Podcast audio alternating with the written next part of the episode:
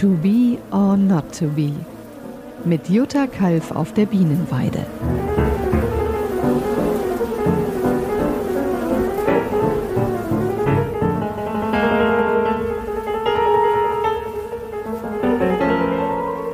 Hallo, ich bin Jutta Kalf.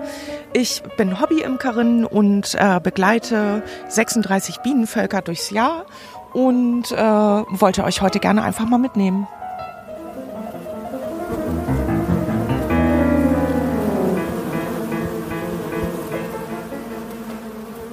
Also jetzt äh, in dieser fortgeschrittenen Jahreszeit, wir sind jetzt ja schon im Sommer, kann man sehr wohl noch in seinem eigenen Garten große, große Umgestaltungsaktionen starten.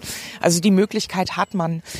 Was momentan nicht gut funktioniert, ist, wenn man zum Beispiel einen gegebenen Garten umpflanzen möchte. Das ist zu dieser Jahreszeit unmöglich, weil die Pflanzen äh, in voller Blüte stehen und in der Nektarproduktion sind. Und wenn man diese Pflanzen jetzt umsetzt in einen, in einen anderen Bereich, dann geht das leider oft nach hinten los. Also die müsste man wirklich lange, lange regelmäßig wässern und äh, eigentlich auch vor direkter Sonneneinstrahlung ein bisschen schützen, weil, wie gesagt, das sind Pflanzen, die sind so weit fortentwickelt ähm, und an ihrem gegebenen Lebensraum angepasst, dass sie so ein Umsetzen nicht gut ähm, durchführen können oder, oder überleben können.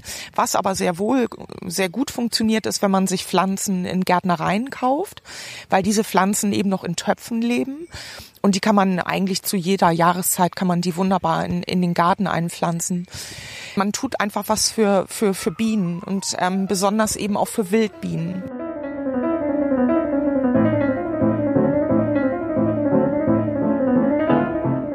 das habe ich in den vorherigen Folgen ja auch schon erzählt, dass Wildbienen, besonders die meisten Wildbienenarten, wirklich einen ganz, ganz engen Sammelradius haben und auch auf eine große Blütenvielfalt angewiesen sind. Und ähm, denen tut man wirklich einen Riesengefallen.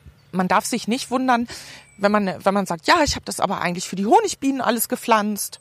Ich habe jetzt zum Beispiel eine Bartblume gekauft und ich habe eine Sonnenbraut gekauft und ich wundere mich, warum gar keine Honigbiene kommt. Das habe ich ja für die getan.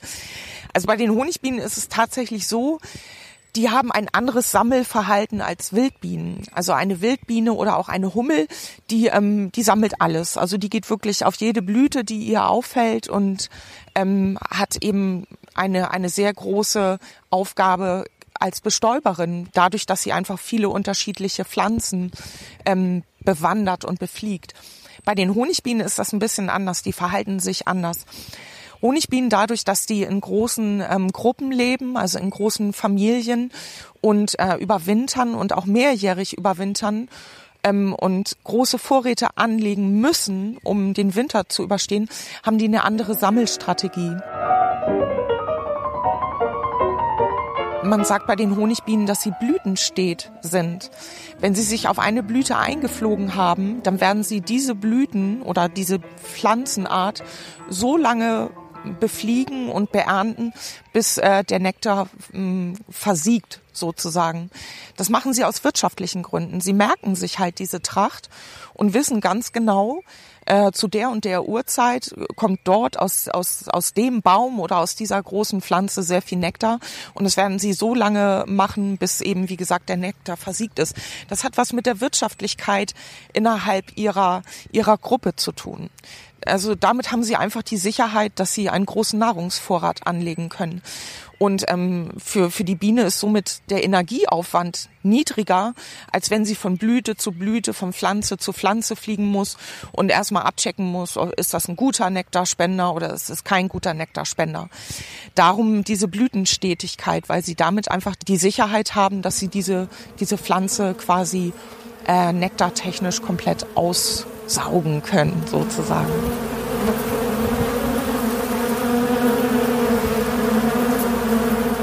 großen Nektarspender für Honigbienen sind in der Regel einfach auch, äh, da geht es um Masse. Und äh, Massentrachten sind natürlich erstmal in allererster Linie große Bäume. Und ähm, verblüht sind jetzt be bereits die meisten Arten. Jetzt im Moment ist hier in Rösrath und Umgebung die Linde auf. Und wenn die Linde verblüht ist, dann ist eigentlich die letzte große Massentracht für die Bienen erstmal vorbei. Danach kommt äh, der Blatthonig. Der Blatthonig wird von Läusen produziert, die auf vielen unterschiedlichen Nadel, Nadelgehölzen, aber auch auf Laubgehölzen leben. Unterschiedliche Lausarten, die einen zuckrigen Saft ähm, ausscheiden, den die Bienen ähm, quasi sammeln diesen Läusesaft, dieses Läusepipi, das saugen die Bienen halt auf und äh, fermentieren das im Stock eben zu, ja, zu Waldhonig. Also die meisten sagen Waldhonig, aber formell gesehen ist es eigentlich ein Blatthonig.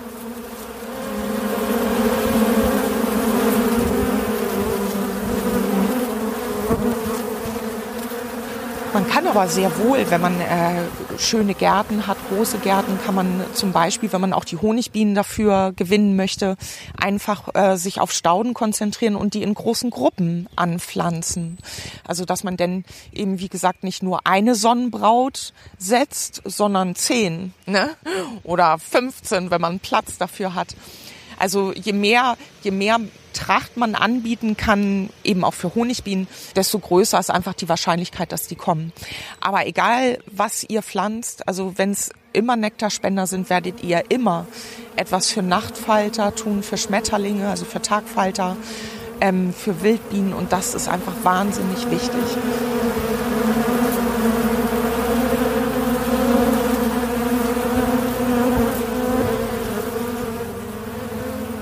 jede Pflanze hat ihren eigenen Nektarwert. Und der Nektarwert, der wird von null, also sprich gar nichts, bis vier klassifiziert. Also von eins bis vier ähm, kann eine Pflanze einen Nektarwert haben oder auch einen Pollenwert. Eine Pflanze produziert ja auch Pollen, also eine blütentreibende Pflanze. Und ähm, über die Nektarwerte berichten die meisten Gärtnereien eher gar nichts. Also da muss man dann sich tatsächlich selber so ein bisschen einlesen oder auch irgendwie anlesen. Und dazu möchte ich eigentlich gerne mal ein Buch empfehlen. Es gibt ein wirklich sehr, sehr schönes Buch. Das hat äh, Günther Pritsch geschrieben. Das ist im Kosmos Verlag erschienen und heißt Bienenweide. 220 Trachtpflanzen erkennen und bewerten. Dieses Buch ist insofern super schön, weil der Herr Pritsch ist selber Imker, der, der ist selber Bienenhalter und Imker und hat ähm, sehr reich illustriert und auch sehr reich ähm, dargestellt und beschrieben, einzelne Pflanzensteckbriefe aufgeschrieben und hat klugerweise die Nektar- und die Pollenwerte mit dazu geschrieben. Das ist wirklich sehr interessant, denn zu sehen, wenn man, wenn man erstmal sieht, wie hoch einzelne Pflanzen, welche, wie, wie hohe Nektarwerte die haben können.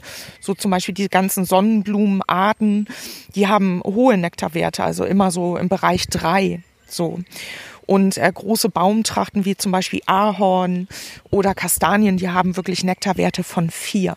Das ist der höchste Wert, den man erreichen kann. So, das wäre eine schöne Aufgabe für die Gärtnereien, dass sie in Zukunft auch noch die Nektar- und Pollenwerte mit aufschreiben. Dann ist man wirklich auf der ganz, ganz sicheren Seite. Aber wer sich für sowas interessiert, dem möchte ich gerne dieses Buch empfehlen. Das ist wirklich sehr lesenswert.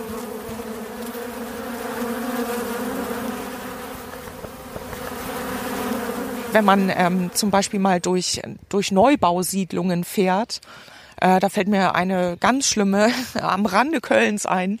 Das geht gar nicht. Also das ist, ähm, das ist, äh, das sind Gärten, die, die, das darf man gar nicht Garten nennen. Also ich finde, ein Garten hat äh, den Namen Garten verdient, wenn er wirklich äh, Pflanzenreichtum hat und äh, schön anzusehen ist mit mit unterschiedlichen blühenden Gewächsen und und kleinen Bäumen oder so und nicht nur einfach so ein, so ein handtuchgroßer Rasen mit einer Kirschlorbeerhecke rundherum. Das ist für mich ehrlich gesagt kein Garten, weil er einfach wirklich, äh, ja, der hat die Bezeichnung Garten nicht verdient. Das ist einfach eine grüne Fläche.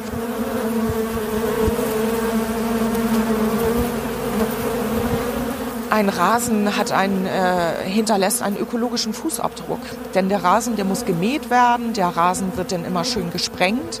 Aber der Rasen bietet keine Nahrung, denn die meisten Leute, die reißen dann ja sogar den Klee der mit den höchsten Nektarwert in der Pflanzenwelt hat, reißen ja sogar den Klee heraus, äh, weil es nicht ins Bild passt. Und ähm, insofern hat ein Rasen für mich einen schlechten ökologischen Fußabdruck. Das muss man einfach leider mal so sagen.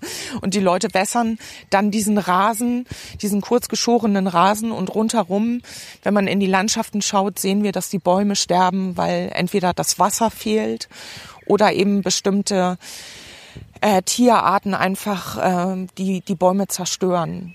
Darüber müssen wir auch nachdenken, dass wir einfach auch ähm, den Bäumen Wasser zurückgeben müssen. Also auch gerade in Stadtgebieten, wo die Flächen einfach äh, versiegelt sind mit Teer.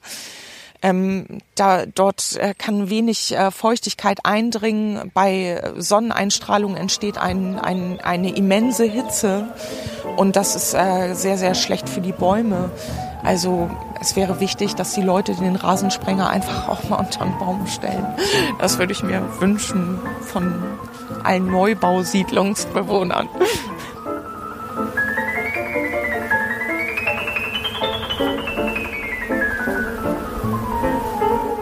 Das war To Be or Not to Be, dein Podcast mit Jutta Kalf.